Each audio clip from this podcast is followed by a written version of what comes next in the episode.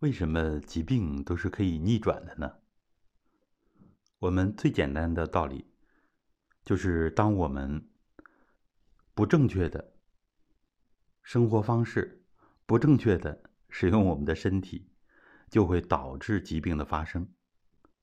那么，既然我们有生病的能力，其实这个自然规律可以说是也赋予了我们相反的，它就有一个自愈力。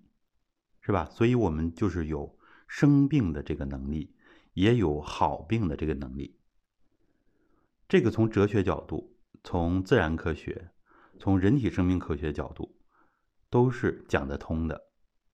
所以，一些呢，西方医学所讲的这个病不可逆，那个病不可逆，它是呢，仅仅从生物医学模式啊，仅仅从这个角度来讲的。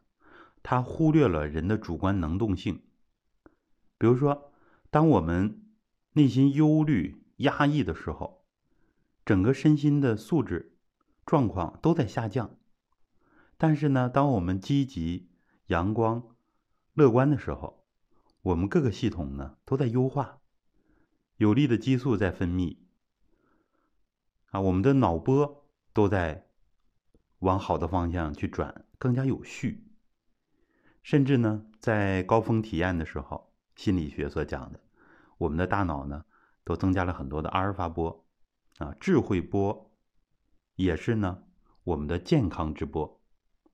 这就证明，我们通过传统修身的这些功法，就是让大家更加平和，然后呢，引导我们用健康的心理，啊，把健康的生理。相当于时空结构的诱导啊，简单的来说就是一句话：健康的心理引导出健康的生理。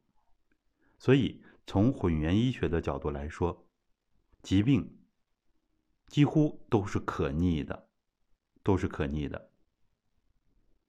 好，具体的道理呢，我们还需要大家系统的学习，才能够掌握它的规律，掌握它的方法。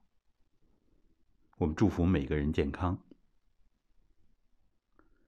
要想了解更多的知识，可以联系微一下我们的助教老师五七幺幺二八六七八。